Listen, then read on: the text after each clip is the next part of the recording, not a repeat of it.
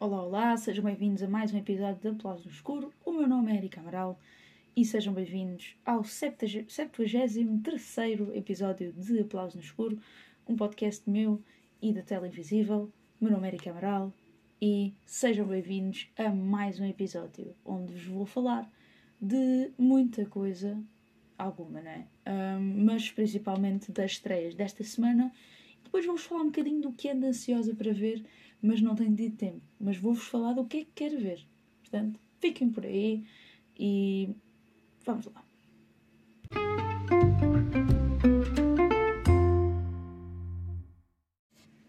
Então vamos começar aqui pelas estreias da semana. Vamos começar aqui com The Quiet Girl, a menina silenciosa. Na Irlanda rural do início dos anos 80, Kate é uma menina calada e negligenciada que vive com os pais e irmãos. Afastada da família disfuncional para viver com os parentes durante o verão, Kate prospera sob os cuidados deles, mas acaba por descobrir um segredo nesta casa onde os segredos não deveriam existir. Não não, não, achei. Tipo, não foi uma descrição suficientemente uh, esclarecedora do que é que pode acontecer, mas talvez, talvez. Uh, Pode ser que seja por aí. Vamos aqui a Terra de Deus. Agora é mais um filme da Irlanda, mas não, é da Islândia, está bem?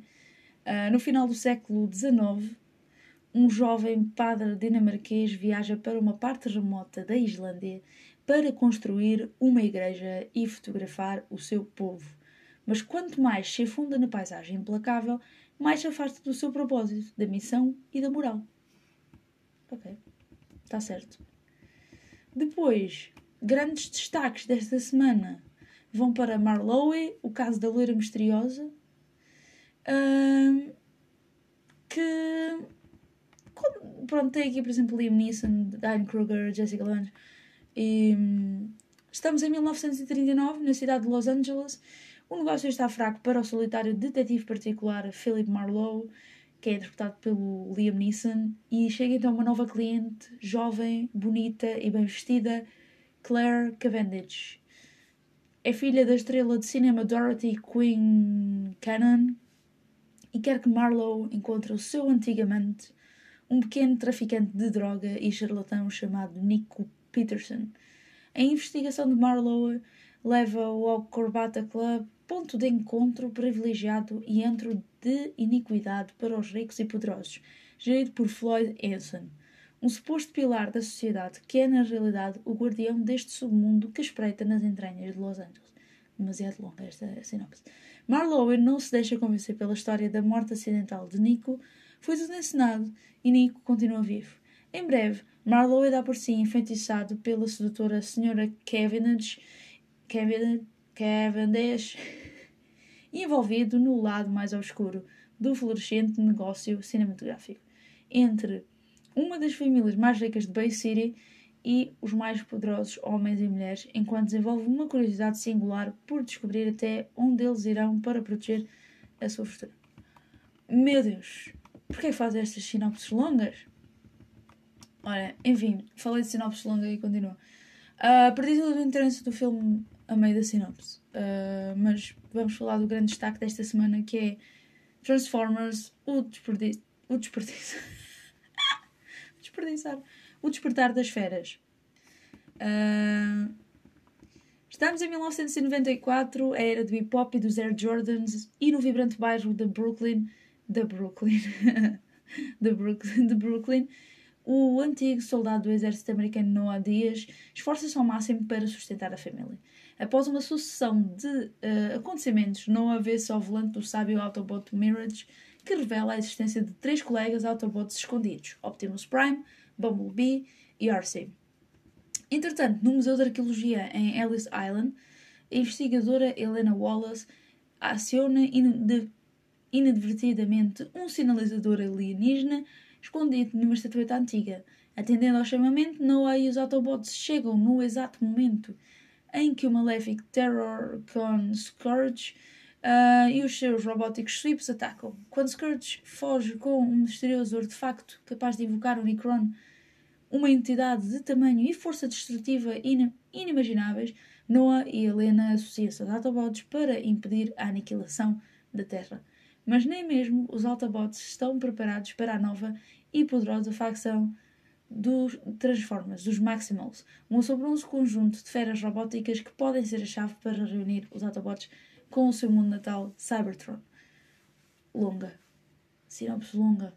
Mas necessária, ok? Necessária. Portanto, é isso. É isso. Esta semana é isto que estreia. E também estreou, acho que estou certa, da Idol na HBO, que eu quero ver bastante. E por falar em coisas que eu quero ver, vamos passar à próxima fase do podcast. Até já!